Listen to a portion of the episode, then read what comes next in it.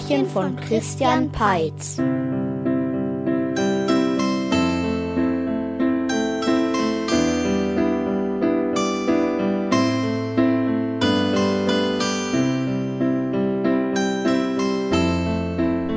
Es war einmal eine Prinzessin Juli, die hieß so, weil sie im Juli geboren worden war. Sie war eine Frohnatur, und als sie erwachsen war, sollte sie den Prinzen aus dem Nachbarreich heiraten. Das war damals Tradition. Dieser Prinz hieß August, genau wie sein Großvater. Prinz und Prinzessin sollten sich nun schon vor der Hochzeit einmal kennenlernen, denn prüfe, wer sich ewig bindet, ob sich das Herz zum Herzen findet. Schauen wir mal. Also, mein Name ist August. Meine Lieblingsfarbe ist blau und ich freue mich immer, wenn ich am Wochenende lange schlafen kann. Mein Name ist Juli, meine Lieblingsfarbe ist lila und ich freue mich immer, wenn ich etwas Spannendes erlebe. Das finde ich auch gut. Also wenn es nicht zu spannend ist. Was sollen wir denn mal zusammen unternehmen? Äh, wieso unternehmen? Man überlegte hin und her und schließlich ließ sich Prinz August zu einem Spaziergang überreden. Ich hoffe nur, es fängt nicht an zu regnen. Bestimmt habe ich in meinem Rucksack eine Mütze, die ich dir dann leihen könnte. Prinzessin Juli führte ihn in den Schlossgarten. Sie zeigte ihm die preisgekrönten Orchideen, an denen ihre Mutter so viel Freude hatte, den Teich mit den Karpfen, auf die ihr Vater so stolz war, und schließlich brachte sie ihn zum höchsten Baum des Königreichs. Wie hoch ist der denn? Keine Ahnung. Sehr hoch.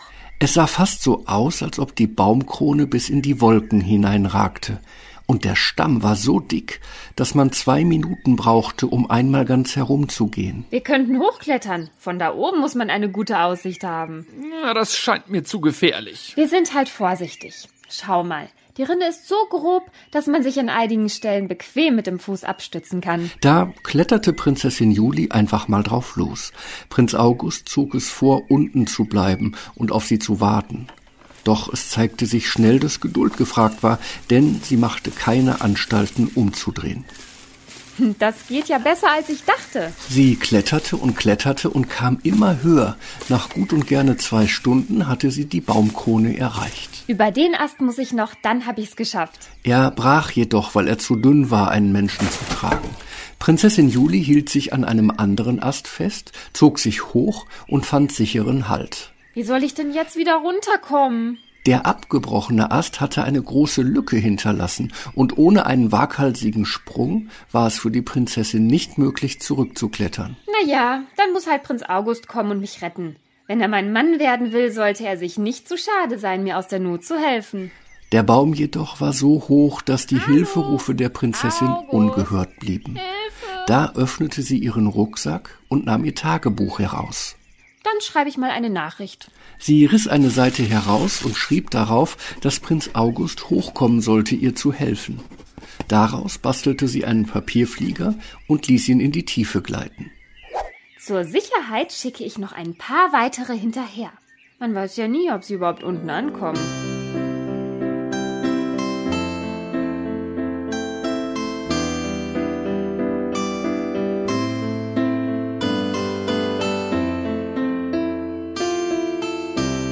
Unten war Prinz August im Schatten des Baumes eingeschlafen. Es war ein leichter Mittagsschlaf, und so erwachte der Prinz, als der erste Papierflieger im Gras landete. Was, was ist das denn? Wer wirft denn damit Papier? Als nach und nach immer mehr Papierfliegerbotschaften landeten, nahm Prinz August einen Papierflieger auf, faltete ihn auseinander und las. Was? Sie kommt alleine nicht runter? Verstehe ich nicht. Sie ist doch auch alleine hochgekommen.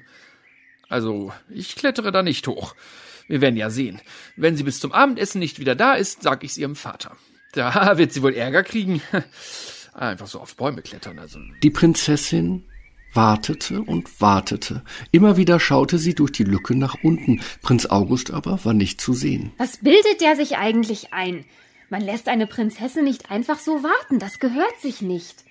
Wenn er sich selbst nicht traut, sollte er halt jemanden schicken. Dann dachte sie, dass Prinz August ihre Nachrichten vielleicht gar nicht bekommen hatte. Was mache ich denn dann? Ich kann ja nicht hier oben bleiben. Und während sie so darüber nachdachte, landete in ihrer Nähe eine Taube und schaute sie mit großen Augen an. Nanu, was machst du denn hier? Ich bin hochgeklettert und komme alleine nicht runter. Ich würde dir ja gerne helfen, aber ich bin nicht stark genug, dich zu tragen. Vielleicht kannst du mir ja anders helfen und eine Nachricht für mich überbringen. Oh ja, das kann ich gerne tun. Mein Großvater war auch eine Brieftaube. Prinzessin Julie riss abermals eine Seite aus ihrem Tagebuch und schrieb eine Nachricht darauf. Sie rollte den Zettel zusammen und die Taube nahm ihn mit dem Füßchen. Wen soll ich die Nachricht bringen? Am besten du bringst sie August. Der soll nämlich mein Mann werden. Dann kann er mich ja auch retten. August, den kenne ich, der ist lustig. naja, also lustig. Äh ich fliege gleich los, dann wirst du schnell gerettet. Die Taube flog los. Sie schlug kräftig mit den Flügeln und entfernte sich von der ihr nachschauenden Prinzessin. Aber wo fliegt sie denn hin? Das war so. Sie flog erst einmal geradeaus am Königsschloss vorbei bis in die nächste Stadt. Dort machte sie eine scharfe Linkskurve und kam zum großen Festplatz, auf dem gerade ein Zirkus gastierte. In dem bunten Zirkuszelt fand gerade eine Vorstellung statt. Da ist er ja, der August. In der Manege stand der Zirkusdirektor und wollte eine feierliche Rede halten, doch hinter ihm stand ein Clown, der eine lange Leiter aufstellen wollte. Doch das gelang ihm nicht, und ein ums andere Mal drehte er sich mit der Leiter. Das sah dann sehr ungeschickt aus, und er schubste immer wieder den Zirkusdirektor um. Entschuldigung, das tut mir wirklich ziemlich leid. Die Taube flog zum Clown und überreichte ihm die Nachricht. Hallo August, ich habe eine Nachricht für dich. Hier kommt gerade eine dringende Nachricht für mich. Wir müssen die Vorstellung unterbrechen. Der Clown hieß August, weil er der dumme August war. Aber das war eben sein Beruf. Und ob er wirklich dumm war, das werden wir noch sehen. Hier steht, dass Prinzessin Juli in Not ist und dass sie wünscht, dass ich persönlich sie aus ihrer misslichen Situation errette. Also, die Vorstellung muss ohne mich weitergehen. Als nächstes kommen die Elefanten. Die Elefanten kamen herein und der dumme August verließ die Manege. Er nahm auf dem Rücken des schnellsten Zirkuspferdes Platz. Äh, wo muss ich denn hin? In den Schlossgarten zum höchsten Baum des Königreichs. Das Pferd preschte los, aus der Stadt heraus, am Königsschloss vorbei, über die Wiese und bis zu dem Baum, wo der Prinz ein Schläfchen gehalten hatte.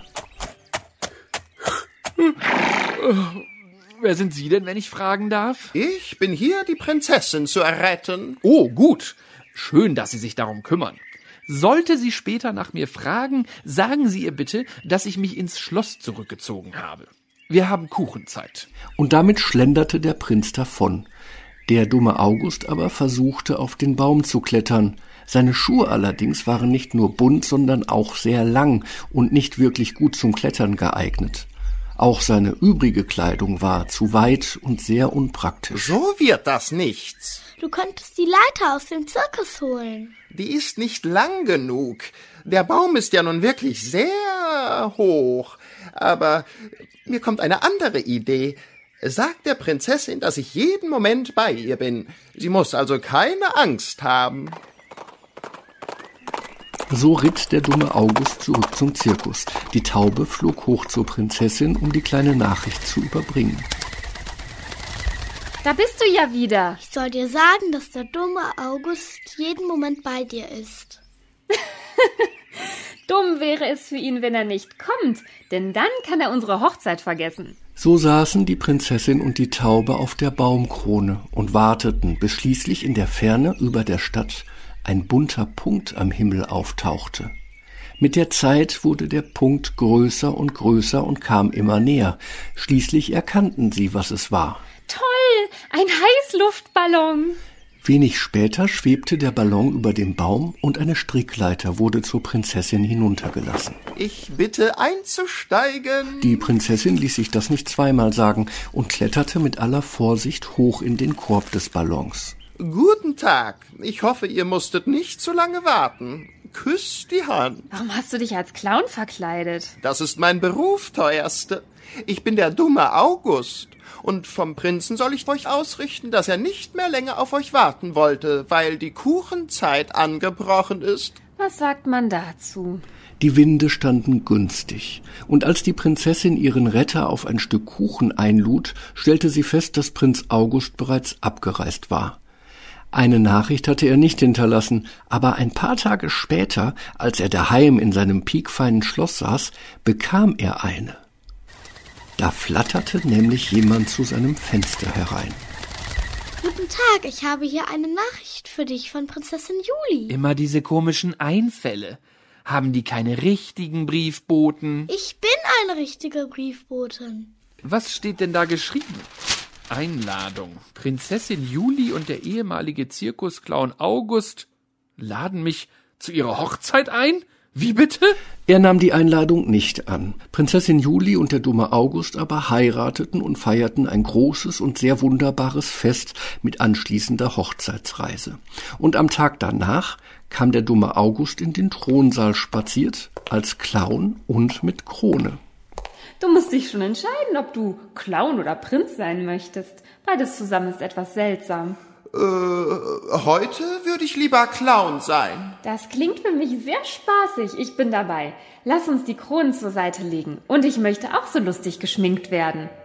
Gut. Und morgen sind wir dann Prinz und Prinzessin. Ohne Schminke. Die beiden wurden miteinander sehr glücklich und hatten immer viel Spaß. Und wenn sie nicht gestorben sind, dann erleben sie noch heute lustige Abenteuer.